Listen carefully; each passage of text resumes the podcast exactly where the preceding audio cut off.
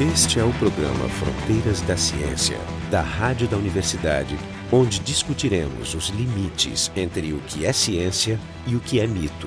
A convidada do programa de hoje é a Gisele Seco, que é professora aqui do Departamento de Filosofia da URGS. O assunto do programa de hoje é uma coisa esquisita, na minha opinião, para uma filósofa, que é um, um, problema que eu caracterizaria como de matemática, mas aí ela vai me mostrar errado até o final do programa, espero. E o, o pessoal aqui do programa hoje vai ser eu, Marco de Arte, e o Jefferson Enzon, do Departamento de Física da URGS. Tá, então eu vou passar já a palavra rapidamente para a Gisele. Por que, que uma filósofa estuda um teorema sobre cores? Então, primeiro, eu acho que vamos começar assim. Tu explica o que é o teorema. Todo mundo já ouviu falar mais ou menos qual é o, problema, mas é bom a gente definir ele bem direitinho. Então, antes de responder por que alguém da filosofia se interessaria por um teorema matemático, especificamente o teorema das quatro cores, é bem verdade que ele é relativamente conhecido na comunidade matemática e mesmo fora dela, na medida em que ele é um problema simples de ser compreendido na sua formulação primeira. Até uma criança pode entender o problema. Se todo mapa pode ser colorido só com quatro cores, sem que nenhuma região adjacente seja colorida com a mesma cor. Essa seria, digamos, a formulação intuitiva, a formulação em linguagem comum do problema. E de fato foi assim que ele foi formulado pela primeira vez, em 1854, se não me engano, por um professor de geografia que estava de fato colorindo mapas. E a dúvida surgiu. O irmão desse professor de geografia era matemático e aluno do Augustus de Morgan, e foi esse irmão da pessoa que pensou no problema foi quem foi responsável por introduzir na comunidade matemática, que por sua vez deu uma formulação mais precisa e matemática para o problema. É que eu acho que as pessoas pensam assim, ah, em geral um mapa tem muitas cores diferentes. Isso. Que a gente vê um mapa mundi assim, ele tem diversas cores. Né? Claro. Né? Mas a questão é que só com quatro cores tu já Isso. conseguiria pintar ele direitinho. Tanto que os mapas reais, como eles não são coloridos com um número mínimo de cores, Isso. esse problema não aparece na claro. literatura cartográfica. Não, não é um problema cartográfico, não é um problema geográfico. O problema surgiu num contexto de coloração de mapas, mas de fato ele é um problema, é uma curiosidade matemática. Estabelecer um número mínimo de cores e tudo mais, e especificamente quatro, também não sabe por que as razões de ordem psicológica. Fato é que esse problema foi informado a um membro da comunidade matemática, que era o De Morgan, e o De Morgan falou: olha, me deixe pensar. E começou a escrever umas cartas para uns colegas. E, e, passou um tempo, inclusive tem uma resenha de um livro sobre um livro de divulgação científica em que ele faz uma nota de rodapé e comenta isso. E aí, claro, isso recebeu uma formulação matemática, tanto em termos de topologia quanto em termos de teoria dos grafos e mais tarde em termos de combinatória. Na verdade, o problema tem várias formulações distintas, mas todas elas preservam essa característica de se perguntar pela possibilidade da existência de um mapa planar normal e minimal. E aí começam todas as caracterizações. Pois é, isso que eu queria entender né? um pouco melhor. Em que condições isso, vale o teorema? Isso. Ou em que condições ele falha? Primeiro que só se trata de mapas no plano, e portanto não valem mapas que não sejam planares. Existe alguma, alguma versão tridimensional? Se eu pegar, não por exemplo, células, saiba. que também têm vizinhos. Isso. Não que não, eu saiba. Só para esclarecer um pouco sobre a questão dos mapas planares, o que, que é vizinho? É, o que, que é ser uma região adjacente? Adjacente é né? é importante. Por exemplo, eu tenho um exemplo, estava falando com a Gisele antes de começar o programa programa, logo que eu vi que a gente ia fazer esse programa, né? Aí eu pensei, não, não é verdade. E aí o que, que eu fiz? Eu fui na, no, peguei, fui no, no Google e comecei a olhar imagens de, como é tiling, como é que é tiling? Preenchimento. Preenchimento de superfície com, com figuras regulares. Uhum. E aí tu começa a olhar e começa a pensar a respeito.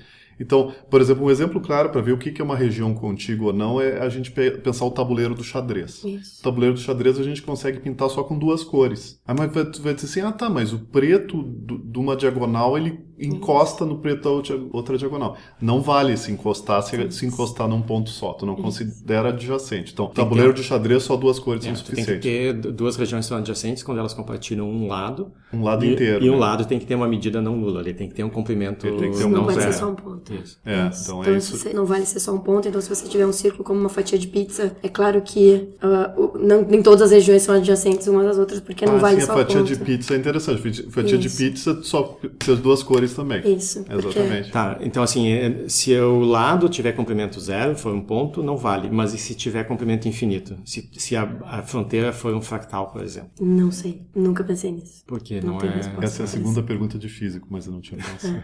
É, essa, é a generalização.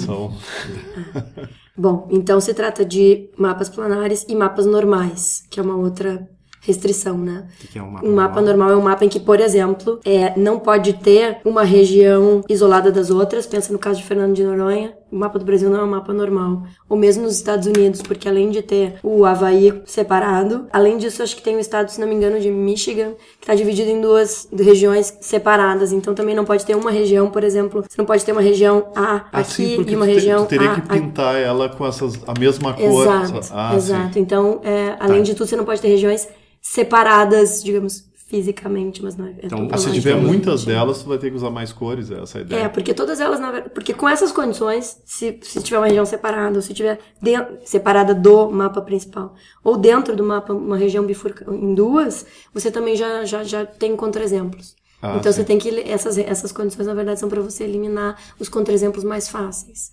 A conjectura. Ah, sim. Então, é, um mapa normal, por exemplo, você não vai ter uma região central. Ah, sabe quando a gente corta bolo na festa, que alguém faz um. corta um círculozinho no meio, assim, e depois faz o corte do bolo? Não pode ter uma região central circundada, por exemplo, por uma região inteira central também. Se for Ah, assim, sim, não é um mapa normal. Aí não pode. Então, essas são as três principais. Ou seja, tu precisa ter vértices, tu não pode Isso. ter uma fronteira sem Isso, nenhum vértice. Exato. Isso, pra essa condição aqui.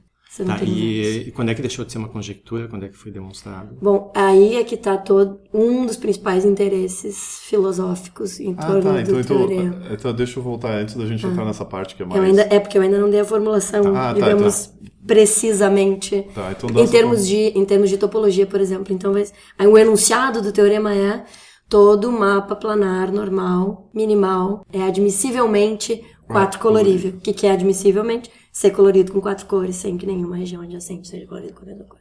E é um problema interessante, por exemplo, tá, tudo bem, tu sabe que ele é colorível com, com quatro cores. Isso.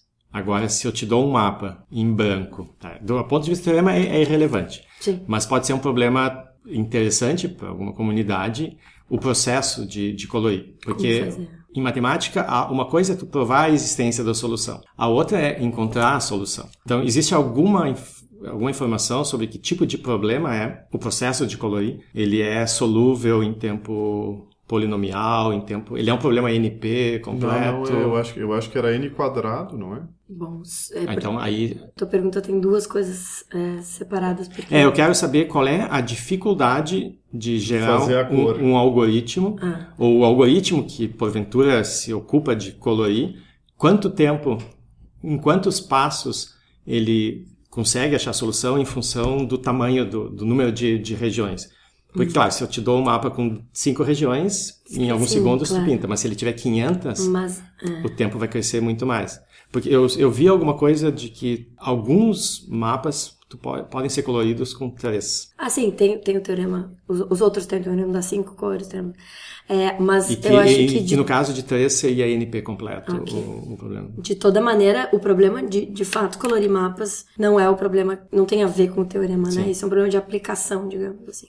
Então, quanto a isso, eu não tenho informações, eu, eu nunca busquei isso, porque isso é um problema de aplicar, certo? Sim, Pegar o resultado e ver como é que poderíamos de fato colorir mapas. Aqui na Wikipedia tem uma coisa que diz assim que, que um- algoritmos eficientes para para quatro colorir mapas requerem on- somente n quadrado, Ah, tá, onde então n é é o um número de É, é- vértices. Então é um problema fácil. É. Sim, desse ponto de vista, ele é um problema fácil, mas é porque, aí de novo, essa pergunta, como eu disse que tinha dois, dois elementos a tua pergunta, porque essa pergunta sobre, por exemplo, o tempo de computação que é necessário para e tudo mais, que está envolvido com a prova do Teorema das Quatro Cores, ela diz respeito somente a encontrar os casos que são necessários para a prova, porque no fim das contas, e aí vem a parte interessante filosoficamente, o que importa é o modo como o resultado foi obtido, certo? O modo como a- esse teorema foi provado. E a razão pela qual esse teorema figura na comunidade matemática, na comunidade filosófica, desculpa, mas também na matemática, claro, em primeiro lugar, na matemática, mas até hoje na filosófica, como um caso interessante de ser estudado, é o fato de que a prova depende essencialmente do uso de computadores. Por quê? Porque essa era no tempo de uma vida perguntas. humana não é possível realizar a prova do Teorema das Quatro Cores. Ponto. Um ser humano não é capaz de realizar durante o tempo de uma vida humana a prova por causa da quantidade de casos que são necessários para resolver uma tá prova por pensando- exausção. Tu tá pensando no mesmo tipo de prova. Eu tô pensando Alguém na pode prova. descobrir uma demonstração que seja independente Pode, mas é a, a demonstração que possivelmente seria encontrável é, e finita humanamente finita, humanamente manuseável, ela precisa ser, ela precisa adotar outra estratégia. Então, se vocês me permitem uma consideração histórica, o que acontece é que é, em 1879 foi a primeira pretensa prova do teorema das quatro cores apresentada, certo? E essa e a estratégia dessa prova é a mesma estratégia das provas que são aceitas hoje. Da prova de 76.7, que é a prova do e do Haken, as outras formulações mais recentes que existem, existem duas versões. 76 tu diz é 1900. 1976, claro.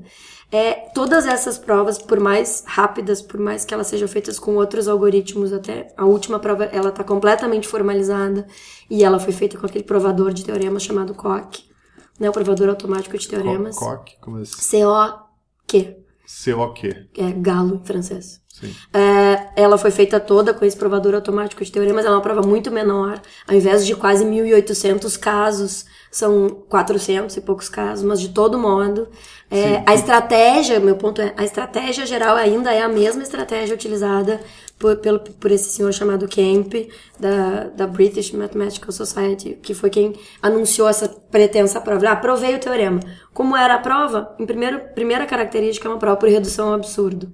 Portanto, começa com a hipótese de que uh, existe pelo menos um mapa 5 cromático minimal, admissivelmente 4 colorível, certo? E então você, a partir da suposição de que existe um, um, um que somente cinco cores são necessárias para colorir todo o mapa, você, através de uma por indução, não, que, que o mínimo número de cores é 5. Para colorir qualquer mapa. Tá. Sim você vai, você a partir disso você vai por, por exaustão, fazendo uma série de casos e encontrando por tal de método de redução que ele desenvolveu, uma maneira de encontrar a contradição, que é o quê? Que é mostrar que esse mapa que, que é colorido só com quatro, cinco cores e que supostamente é o menor possível, por isso ele é minimal, ele pode ser reduzido. Ah, ele pode ser então, pintado é, com quatro e aí, cores. Exato. E aí é que, que vem eu... a contradição e aí você nega a hipótese, pum, então prova Então que... ele gera, ele gera todo, é, é como se ele gerasse todos os mapas de cinco cores reduzidos. Que, que são redutíveis. É, ele diz que tem um mapa que só pode ser pintado com cinco. E daí ele conclui que esse mesmo mapa pode ser pintado com quatro. Com quatro, isso. E aí- Sim, sim, mas é ele, ele não pode fazer só para um, ele tem que fazer para um grupo de mapas que representam todos os possíveis mapas de cinco cores E ele que fez existem. isso através de uma estratégia que se. Ele fez o quê? Ele começou então supondo que cinco são necessárias e que esse mapa cinco cromático ou pentacromático normal é, é, é o menor, então ele é minimal. Aí ele falou assim: olha, todo mapa que, que todo mapa cinco cromático normal ou minimal tem que ter pelo menos quatro tipos de configurações. E aí ele provou certos lemas. Pro caso de duas cores é mais fácil, mas pro caso de três, quatro e cinco cores, ele provou que dava para reduzir. E ele reduzi, e ele como é que ele provou essa, essa redutibilidade? É, mostrando que figurava em cada uma desses tipos de configuração uma dentre quatro configurações possíveis, certo?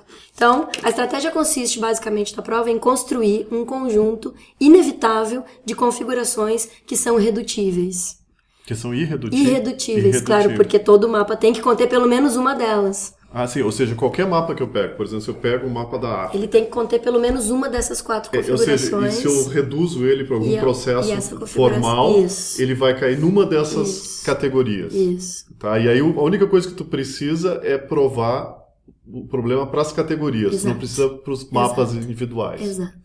A Então, estratégia é essa, É, até só hoje. que as categorias inicialmente eram 1400. Não, nessa prova que não era uma prova porque estava errada, eram só quatro. Ah, tá. O conjunto de configurações redutíveis era, era apenas de, Quatro, composto por errado. quatro. Estava errada por causa da prova do último lema, que era do caso de uma região com cinco, ah, uma região com cinco regiões vizinhas. Fazer o método de redução dela eh, tinha um problema que ele não percebeu. Dez anos depois o erro foi percebido. Isso foi quando? 1800, portanto, em 89. Isso, é. E aí, dez anos depois, só que esse erro foi percebido, e aí as pessoas começaram a se engajar novamente da comunidade matemática a tentar E resolver aí o problema ao invés de quatro configurações 1400 irredutíveis, foi para e- 1400 e por isso precisa do computador. para construir essas. Porque o que, o por que o que computador 100 ajuda a anos. fazer? O computador ajuda a construir o conjunto inevitável, porque todo mapa tem que ter, de configurações redutíveis, certo? E aí depois o, o computador também ajuda a colorir elas e mostrar que dá pra... Não. Não? Porque isso, e justamente essa parte de colorir e de mostrar. Porque, veja, ele só se tornou um problema computacionalmente tratável quando você, historicamente falando, passa da abordagem ah, São, são, você faz duas passagens dentro, dentro da matemática. Uma é de topologia, teoria dos grafos, porque se você imaginar que, né, vocês sabem disso, que vocês podem imaginar que as regiões têm as capitais, e aí tem as, digamos, metaforicamente falando, as, as estradas que conectam as capitais, que seriam Aí tu, aí, ou seja, tu as... transforma o problema das regiões num problema de um grafo. Do grafo e o depois... grafo seria é, basicamente um conjunto de pontos ligados por, por linhas. Isso. Mas não pode ser todo o grafo. Não pode ser qualquer grafo. Justo, tem que ser todo grafo, plano, do, que, um grafo que mantém as mesmas características daquelas características que o mapa tinha que ter, um mapa planar, normal, minimal, e isso vai ser traduzido na linguagem dos grafos. É, porque se eu pegar, por exemplo, um grafo que represente a internet, ele tem claro. propriedades de interações de longo alcance. Não, esse não pode. Que não, que não, não pode. Não, não, os grafos ah. vão ter tantas limitações quanto tinham os mapas lá, aquelas condições que a gente colocou. Então, são grafos correspondentes a esses mapas, e aí, onde é que os computadores entram em cena? Quando você faz a passagem de grafos para combinatória. Uhum. Porque aí se trata simplesmente do que é de calcular as combinações possíveis. Ou então seja, deixa o... de ter o problema de colorir, esquece, acabou cor, não tem mais. Agora é só uma questão de combinatória. Uhum. E, é, e, é aí que os computadores entram em cena, entende? Ajudar fazer. a fazer as contas. É como um espécie de bloco de notas aperfeiçoado, no caso do uso do computador nessa prova. Tá, e quanto tempo leva o computador para fazer a, Depende do computador. Da prova original, da é. prova original de 1900, ela foi descoberta em 76 e publicada em 70, 1977, foram mais de 400, não, mais de 1200 horas de computação.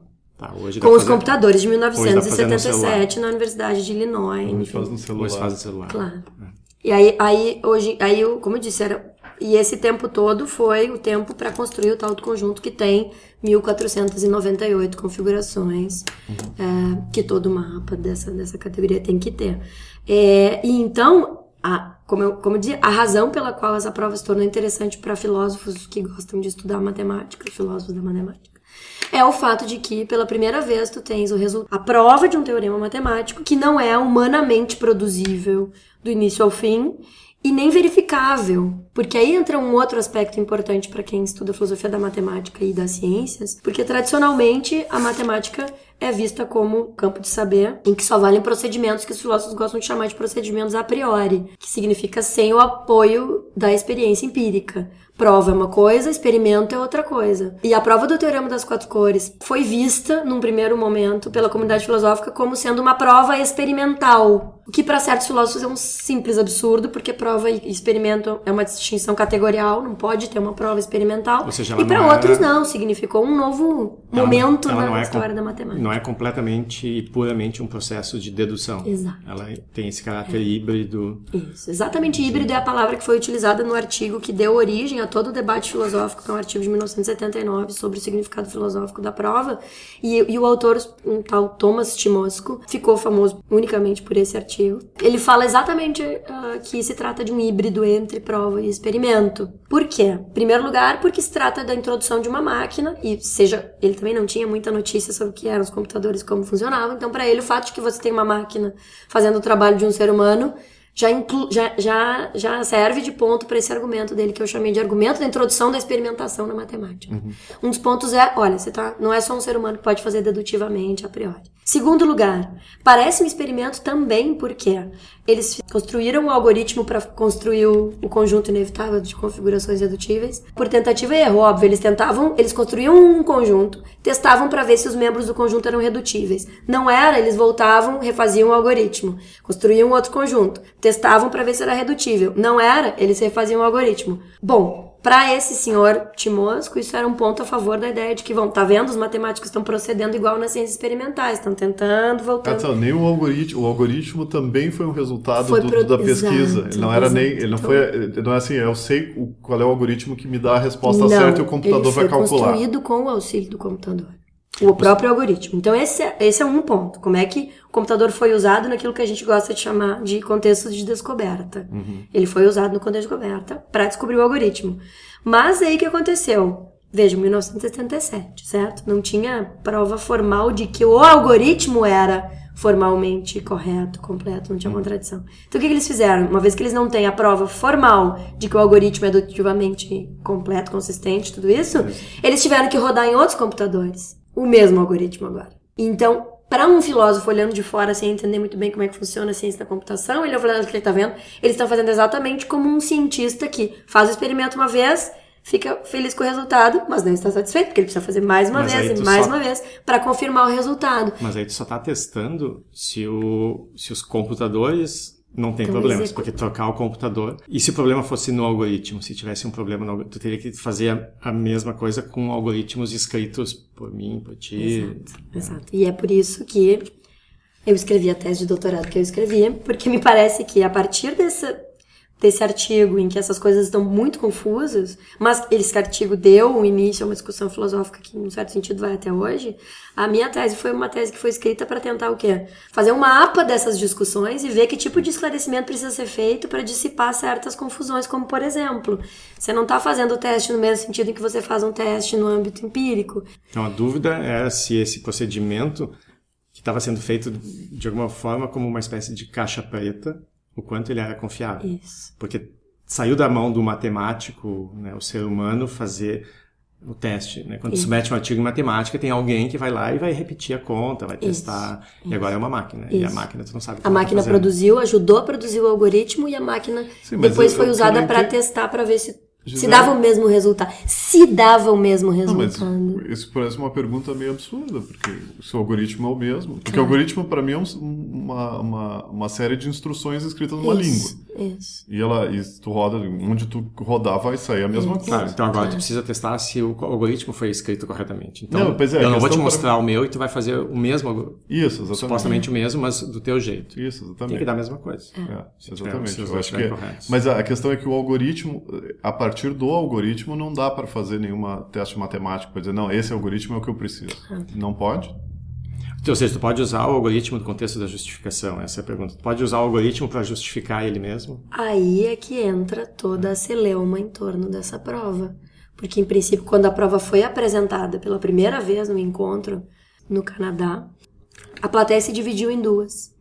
Os mais novos ficaram fascinados, muito curiosos, perguntando como é que era possível acreditar numa prova que continha tantas páginas e tantas microfichas e tantos anexos, né? Que era tão longa assim. Mas aceitavam que era um resultado. Enquanto os mais velhos, como é possível acreditar numa prova que foi produzida por um computador? Né? Então, num certo sentido, e esses que, que fizeram os últimos, né? Como é que é possível acreditar numa prova que foi quase toda feita com o auxílio de um computador? Para eles estava em jogo justamente o conhecimento de que como é que o computador funciona, qual é o papel do Isso, eu computador fico nesse pensando se processo. isso não é muito relevante aí o entendimento do que que é um algoritmo, o que que é a função do computador. Ah. E os mais ele opera. antigos, se você Isso, pensar na exatamente. divisão da plateia, os Isso, mais antigos. Talvez por falta de interesse ou de era- familiaridade, era uma tiveram um tipo de época- reação. Porque eu vejo é bem diferente do negativa, caso, né? por exemplo, do agora aprovado o último teorema de Fermat. Isso. Então esse é um, é um problema que demorou, sei lá, 200 anos para ser resolvido. Mas antes dele ser resolvido formalmente, como os matemáticos gostam, existiam experimentos de computador.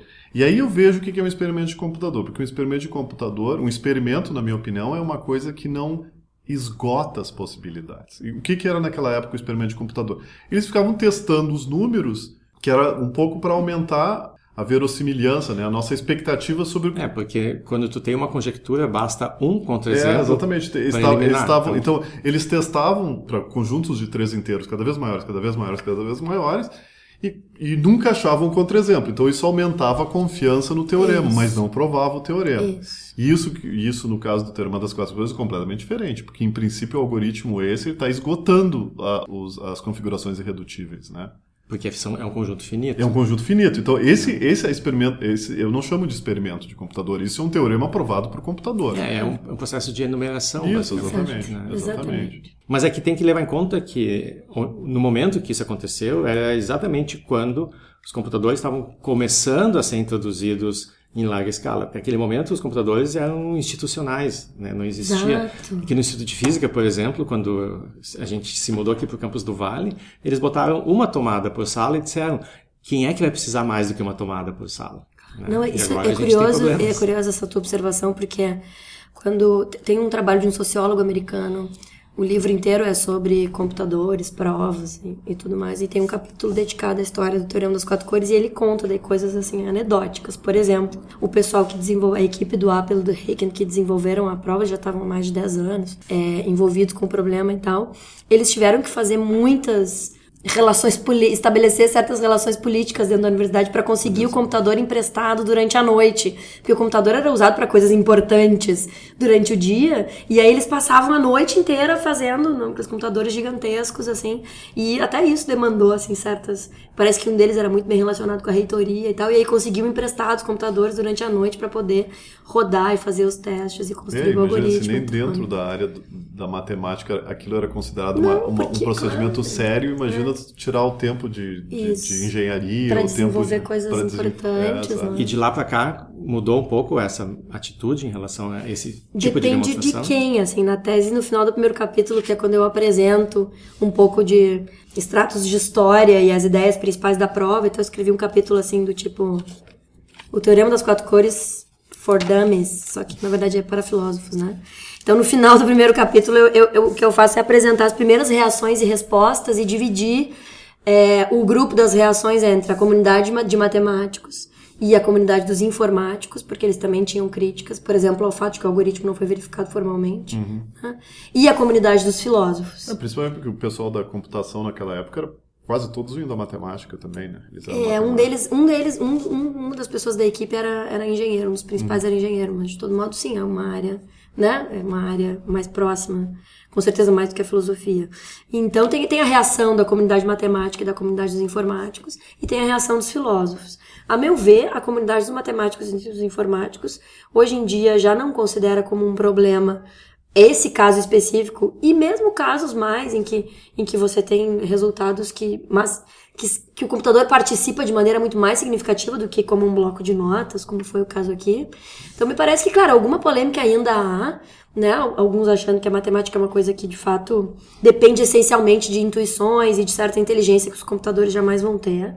Mas mesmo assim, a área de assim demonstrações assistidas por computador hoje é uma área, eu acho, mais ou menos relativamente é, é, tranquila dentro da matemática, não me parece que, que haja tanto problema, assim, a não ser político e ideológico, certo? É. Então, assim, existem, do universo das provas matemáticas, existe uma parcela que são as provas auxiliadas computacionalmente.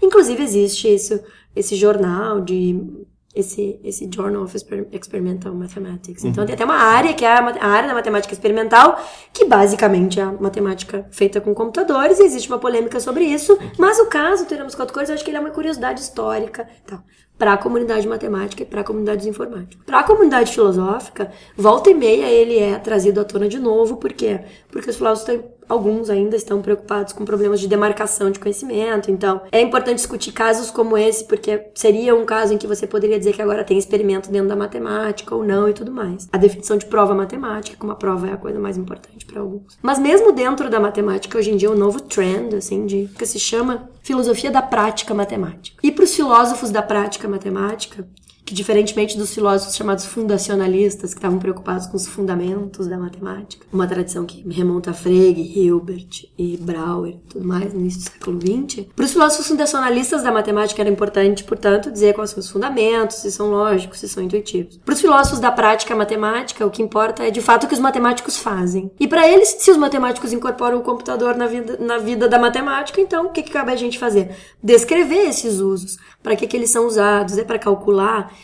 Ou é é só para calcular ou é para de fato construir provas e coisas do tipo? Então, para a gente interessa, por exemplo, distinguir cálculo de experimento e de ah, prova é para é, poder claro. ter um pouco mais de clareza. Eu diria que o caso do Teremos Quatro Cores é interessante porque ele abre a possibilidade de interessantes investigações sobre filosofia da computação. Quer dizer, a filosofia metendo o B dele mais uma área é, da, da vida humana, mas, chatos, né? mas a gente, eu tento não ser essa chata. prerrogativa dos físicos. Isso, exatamente. Não, mas é que existem vários tipos de chatice. Você conhece o Tratado Geral dos Chatos chatos. Não, é um livro maravilhoso. Mas enfim, existem vários tipos de chatice. Então a chatice do filósofo é meter o bedelho em tudo, do ponto de vista conceitual. Evidentemente, não se trata jamais de dizer que o que o matemático faz está certo ou errado, porque a gente simplesmente não tem habilidade e conhecimento para isso.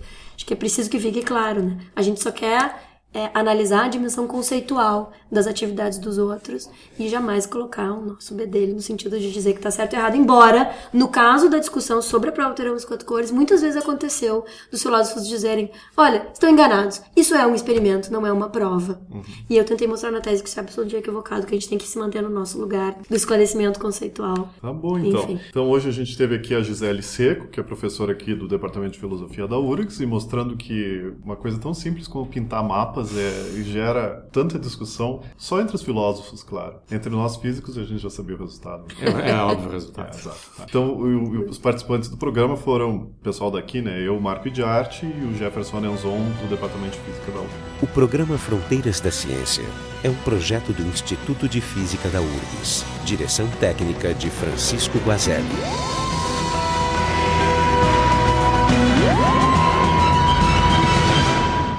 Porque tu obtém o resultado também não te diz nada. Claro, porque o mesmo pode olhar, acontecer com um resultado tu tradicional. Que, tu tem que conversar com o resultado, tu tem que conversar com Exato. o resultado da simulação e ver o que, que, é, que, que eles Imagina dizem, né? que o Andrew Wiles estivesse aqui e apresentasse pra gente a prova do último teorema de Fermat. E... É, basta, basta olhar a, a, demonstração. E aí tem um aspecto que para mim é interessante e, e eu exploro em algum momento também do trabalho, que é tem um aspecto da prática dos matemáticos e da prática dos físicos e todo mundo que lida com demonstrações, que é um aspecto, digamos assim, retórico no sentido da boa e velha retórica clássica, em que você precisa levar em conta o público com quem você está falando. Então, se eu vou apresentar, veja, eu apresentar a prova do Teorema das Quatro Cores é algo que eu só posso fazer porque eu entendi os conceitos principais, os procedimentos principais, mas eu não sei nenhum detalhe. Se o matemático apresentar para mim todos os detalhes, eu não vou entender tudo. Se o matemático explicar para outro matemático da mesma área, ele vai entender. Se o matemático explicar para seus alunos, ele vai ter que mudar o. Então, tem esse aspecto que eu chamo de aspecto retórico, um aspecto social,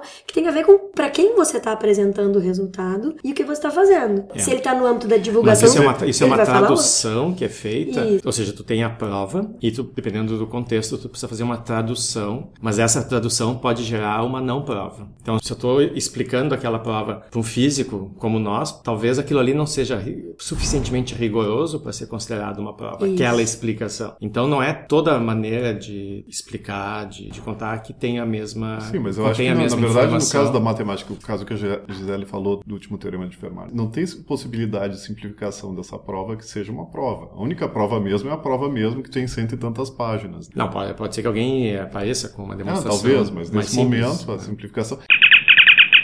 Ah, isso que eu falar, esse comentário, tu disse, não, que, que existe a retórica e tem uma forma de... Aspecto te, retórico. É, um aspecto retórico, mas tem uma forma de tu te comunicar com o aluno, tem a forma de, de comunicar com o leigo, e agora tu, a gente introduziu uma nova, uma nova entidade que é o computador. O computador se comunica com o matemático de um jeito também, ele sabe a prova, o matemático não tem jeito de, de seguir a prova do computador. Então, lá vem o filósofo com as suas distinções. Verificar pode ter vários sentidos, né? Uma das coisas que eu também fiz no trabalho quando eu estava me deparando com essas discussões é que, por exemplo, no artigo original que deu origem a toda a uhum. celeuma filosófica, ele vai dizer: o problema é que a prova não é inspecionável, não é inspecionável passo a passo por um ser humano no tempo de uma vida humana. Entretanto, os computadores realizaram o cálculo. O que não é inspecionável é o trabalho do computador. Mas inspecionável em que sentido? Não é inspecionável no sentido de que eu não posso acompanhar todos os passos calculatórios que o computador fez, mas eu sei o algoritmo. Sim. Então, num certo sentido, é inspecionável sim. O que, que eu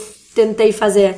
Distinguir os dois sentidos. Sim, um é sentido é a verificabilidade algorítmica, e isso não dá para um ser humano fazer sozinho no tempo de uma vida humana. Outro sentido é o que a gente chama de sinopticidade, né? Uhum. A ideia de, de você ter você tem uma visão sinóptica por quem está de posse do algoritmo, compreende ele e seria capaz, se tivesse tempo de reproduzi-lo, essa pessoa a gente pode dizer, ela pode inspecionar nesse sentido de ter uma visão sinóptica do procedimento. É uma sinopse, uma imagem que contém tudo que você precisa para entender a Mas coisa. Mas por que essa exigência de que seja uma pessoa? Por que, que eu não posso paralelizar? Porque mesmo o teorema de Fermat, que tem, sei lá, 500 páginas de demonstração, não precisa exigir que um único matemático faça o controle. Eu posso dizer, olha, eu tenho essas cinco coisas que são independentes, mas que depois se juntam para demonstrar, e eu tenho o fulano que pega parte A, o outro B e assim por diante. Isso. Aqui que ainda é uma listagem de vários casos, eu posso distribuir por Isso. várias pessoas. Numerosas. Então é só uma questão de reescalar o tempo, porque se eu pegar várias pessoas fazendo em paralelo, elas conseguem reproduzir. Claro. Então, em princípio, eu posso controlar tudo que foi feito. A resposta para a tua pergunta depende de uma consideração acerca do que tradicionalmente se faz em filosofia da matemática. Uma das coisas é investigar o conceito de demonstração e de acordo com uma certa concepção tradicional de demonstração, uma demonstração é o quê?